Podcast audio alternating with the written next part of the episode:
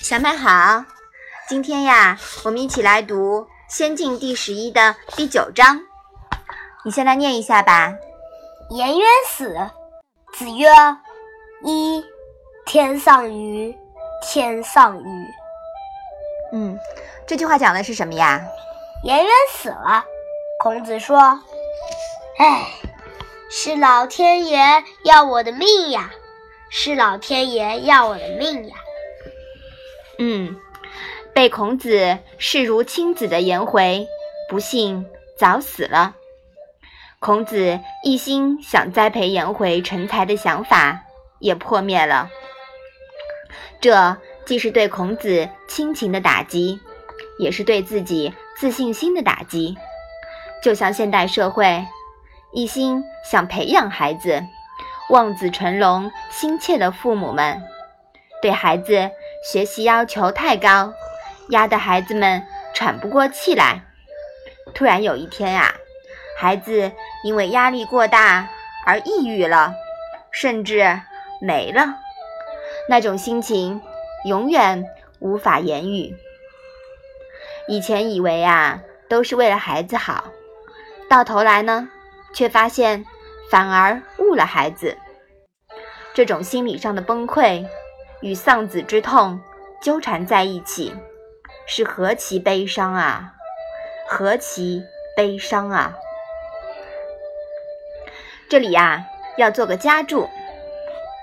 我们在《雍也》第六篇提到过，宰予呢，就是在鲁哀公十一年，田成子弑君齐简公时被杀的，还记得吧？嗯。那恰巧颜回呢，也是在这一年死的。只是谁先死，谁后死，无从考证。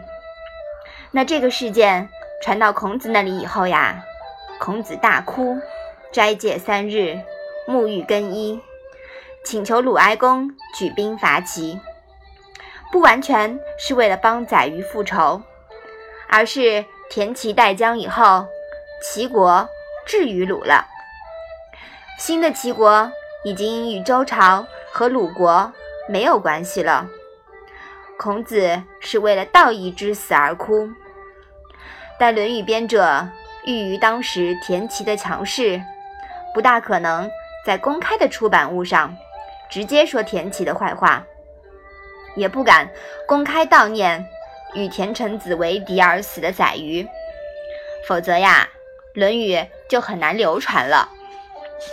以孔子的春秋笔法原则来解读这章，不排除是《论语》编者把孔子“哭宰于天葬于”这句话这样的描述啊，以及对穷无道穷矣的痛哭，通过对颜渊的死表达出来了。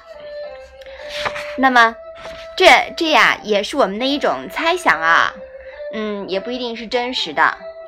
所以说，我们看一篇文章的时候，有的时候呀，也要联系到当时的一些历史事件来做一些考量。你明白了吗？嗯，这就是我们学历史的好处。好，把这一章啊再读一下吧。颜渊死，子曰：“一，天上鱼，天上鱼。”好的，那我们今天的《论语》小问问就到这里吧。谢谢妈妈。